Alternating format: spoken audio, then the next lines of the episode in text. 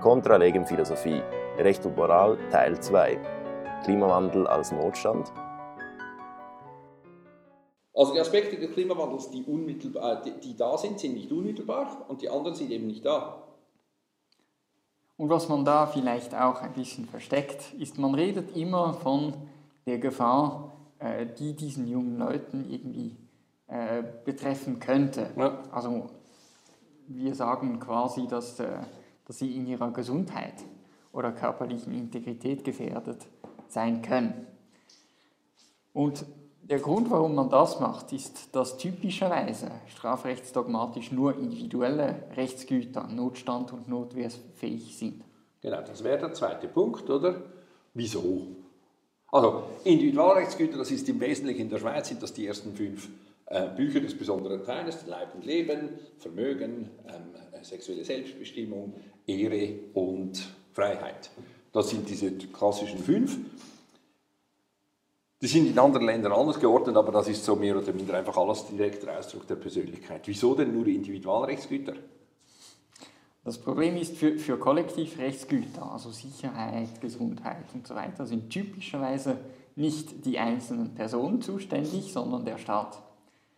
Äh, der Staat hat Organe und die müssen für diese Kollektivrechtsgüter äh, schauen. Nicht jeder Einzelne. Jeder Einzelne ist kein Polizist. Wenn wir das ein bisschen vereinfachen, ähm, sind die Einzelnen, die Privatpersonen, nicht dafür zuständig, äh, diese Kollektivrechtsgüter zu wahren. Genau, und das hat ja den, einen guten Grund. Es hat nämlich den Grund, dass, wenn kollektive Rechtsgüter, das sagen wir mal die öffentliche Gesundheit, jetzt in Corona-Zeiten, ähm, notwehr- und notstandsfähig wären, ähm, dann würde das nichts anderes heißen, als dass jeder Einzelne in deine und meine Rechtsgüter eingreifen darf, zum Wohle der Allgemeinheit.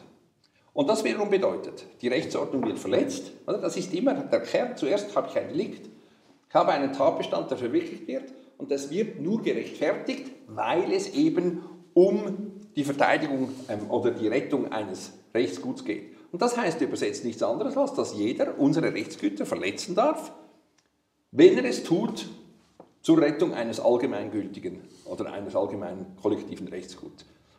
Das ist schon eine Gesellschaft, wo nicht mehr viel an Garantien und an Vertrauen in, also meine, deine Wohnung, meine Wohnung oder deine Schuhe, was weiß ich, also nichts wäre mehr quasi zuverlässig dein oder mein. Weil es könnte ja sein, dass es besser wäre, dass du keine Schuhe, also für die allgemeine Gesundheit zum Beispiel.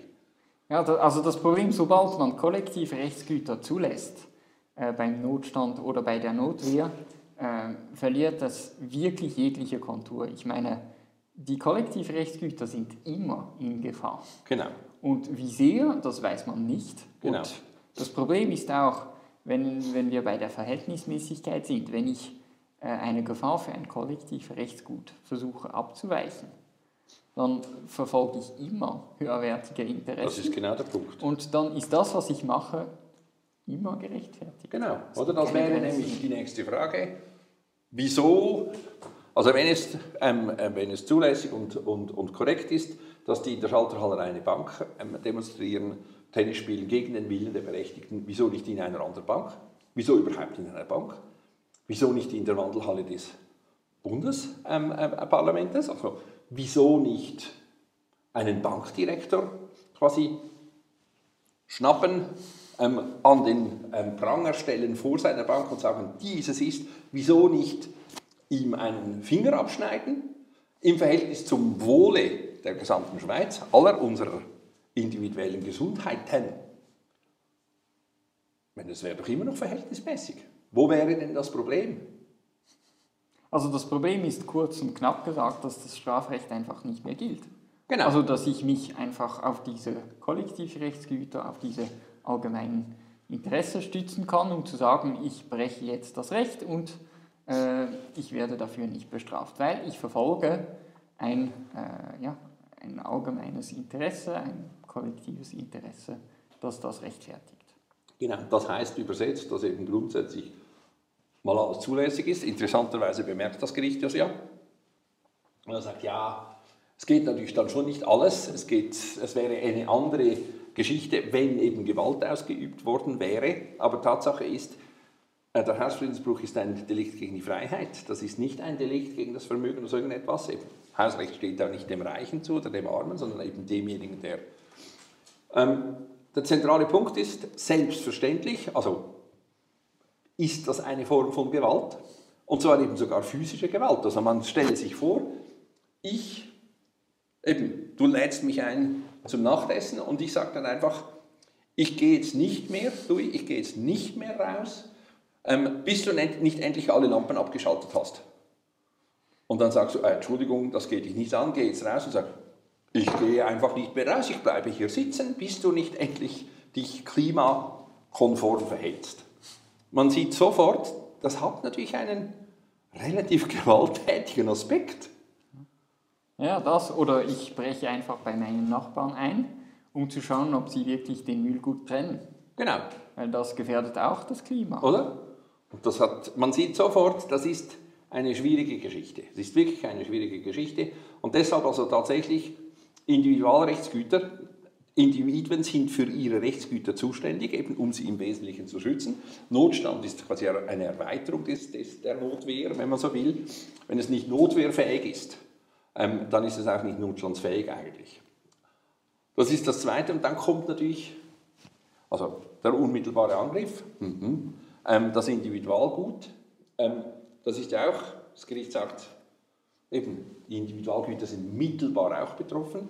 Und dann kommt eben die Abwehr oder die, des Angriffs bei der Notwehr, beziehungsweise hier die Rettung des Gutes aus der Gefahr. Genau, das ist die strengere Voraussetzung beim Notstand. Man muss, also man darf diese Gefahr abwehren, aber diese Gefahr muss nicht anders abwendbar sein. Hier in diesem Fall, wenn man schaut, ähm, welche Gefahr, so Klimawandel, Klima und so weiter, wie wird das abgewendet? Durch Aufmerksamkeit. Das ist nicht tauglich. Also ich meine, äh, dem Klima geht es nicht besser, wenn ich äh, weiß, dass es dem Klima schlecht geht. Ja. Wissen bringt nichts Zusätzliches hinzu ja. oder ändert nichts daran. Und das müsste man vielleicht eben deshalb, mein Insistieren auf die Dogmatik, dass es nicht anders abwendbar ähm, ähm, sein darf, heißt eben auch, dass es abwendbar überhaupt sein muss. Also ich muss ein Mittel haben, das tauglich ist. Ähm, ich muss unter den Tauglichen das nehmen, das, das geringste, ein, äh, den geringsten Eingriff produziert, aber es muss, das Mittel muss tauglich sein. Und auch hier wieder ähm, sagt das Gericht ja, ja, ähm, also Tennisspielen hindert den Klimawandel nicht direkt, aber es produziert mittelbar eben Aufmerksamkeit und durch die Aufmerksamkeit werden dann vielleicht die Politiker ähm, äh, aufmerksam und dann machen sie endlich etwas. Und dann wäre natürlich die Frage, wieso produziert man dann nicht direkt im Parlament? Also wenn es um die Politiker geht, das wäre ein bisschen weniger mittelbar. Also im, im Resultat haben wir eine mittelbare Gefahr, mittelbar betroffene Rechtsgüter, ähm, die mittelbar abgewandt werden, äh, äh, abgewehrt werden, oder diese Gefahren. Also ein bisschen viel Mittelbarkeit, oder? Also das einzige Unmittelbare hier in diesem Fall ist äh, der Angriff auf die Rechtsgüter der CS. Genau, also das ist, de facto hat man im Resultat eine konkrete, ganz spezifische Verletzung eines Rechtsguts eines Einzelnen mit der Begründung, dass ein mittelbarer Angriff auf mittelbar geschützte Güter von anderen Personen mittelbar abgewendet würde. Also da sind wir schon im Bereich, ich will jetzt nicht sagen der Märchen, aber wir sind im Bereich der, der Hypothese. Also das ist schon Gefährdungen sind ja problematisch, oder? Aber also in diesem Fall hier sind wir im Bereich der Hypothese. Ich darf dich und deine Rechte verletzen. Also wenn man das übersetzt, mir wird, mir wird eben unwohl, wenn ich das sehe, meine spezifischen, konkreten Rechte dürfen verletzt werden, wenn es dem Guten dient. Also indirekt dem Guten. Indirekt, ja. indirekt. Meine Rechte dürfen direkt verletzt werden, wenn es indirekt dem Guten dient. Und genau das ist der zentrale Punkt, oder? Also das öffnet Tür und Tür, Tür und Tor für die Beliebigkeit Und das Hauptproblem an dem ist tatsächlich, dass es, wie du gesagt hast, das Recht aufgibt. Es ist, und deshalb, was wir da besprochen hatten, man kann vom Schiff aus, ohne weiß, oder dass man weiß, wie die Begründung leitet, sagen, das muss falsch sein. Das muss falsch sein, das ist schlechtes juristisches Handwerk. Es ist einfach schlecht gemacht. Es ist insbesondere auch deshalb schlecht gemacht, weil es natürlich andere Möglichkeiten gäbe. Ja, tatsächlich. Also wir kommen zu den anderen Möglichkeiten, aber vielleicht noch eine kurze Bemerkung, wie, also wie widersinnig diese Argumentation ist. Weil die ganze Argumentation ruht darauf, dass es Aufmerksamkeit produziert. Und dass durch diese Aufmerksamkeit äh, mittelbar irgendetwas für äh, den Klimaschutz geschieht. Aber wie wird diese Aufmerksamkeit konkret generiert? Durch den Rechtsbruch. Genau. Und genau diesen Rechtsbruch hebt der Richter auf, wenn er sagt, dass es gerechtfertigt war. Genau. Also der Richter zerstört die eigene Basis äh, seines Entscheides. Ja. Und das ist ganz zentral. Ähm, dieses Argument ist ein logisch-philosophisches Argument. Ähm, es ist überhaupt nicht medial berichtenswert, wenn jemand etwas Erlaubtes tut. Das ist genau der zentrale Punkt, oder? Und dann zu sagen, ja, die haben etwas getan, was jeder anständige Mensch tun darf. Ähm, also es wundert mich, dass jetzt nicht ganz viele, also kurz, kurze Zeit später ist tatsächlich eine entsprechende Demonstration in der bei der UBS oder so stattgefunden, weil die Leute sich ein Beispiel genommen haben und gesagt, das darf man ja jetzt. Äh, die Frage ist einfach auch da, ähm, irgendwie sind die Sympathien scheinen beschränkt zu sein ähm, vieler Leute gegenüber Banken, was ich nicht verstehe. Wenn du dir überlegst, dass genau dasselbe Argument gilt für dich und mich, eben, dass jemand Ding Dong, darf ich mal kurz kontrollieren, ob Sie alle Geräte abgeschaltet haben die sie nicht benötigen, dann, würden sie, dann würdest du auch, also ich würde sagen, und Sie sind wer genau? Also ich würde relativ erbost reagieren. Also in keiner Art und Weise, ah gut, erinnern Sie mich daran, sondern relativ erbost, ich würde das als Eindringen in meine Privatsphäre empfinden. Also was man zu diesem Urteil noch sagen muss, bevor wir zu den Alternativen kommen, ist, dass äh, es überhaupt noch nicht rechtskräftig ist. Also ja. die Staatsanwaltschaft hat Berufung ähm, da eingelegt und es wird möglicherweise jetzt im Herbst äh, in die zweite Instanz kommen und wir werden sehen, ob, ob diese Argumentation da standhält. Es ist wahrscheinlich wird das gekippt. Ja. Ja. Ähm, es ist ja teilweise vorgebracht worden von Kollegen von uns, ja, das sei, ähm, man hätte ja auch argumentieren können über ähm, die Wahrung höherwertiger Interessen.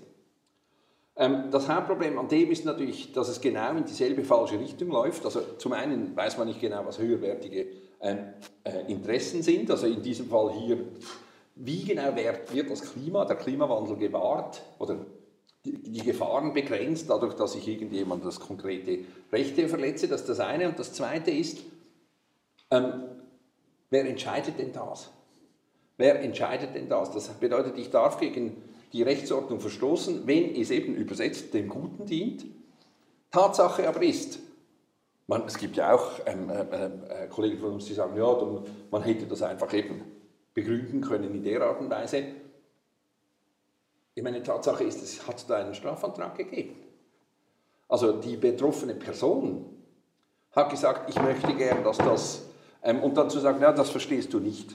Ähm, das sind höherwertige Interessen im Spiel. Also das hat in meinen Augen eben schon einen sehr totalitären Charakter.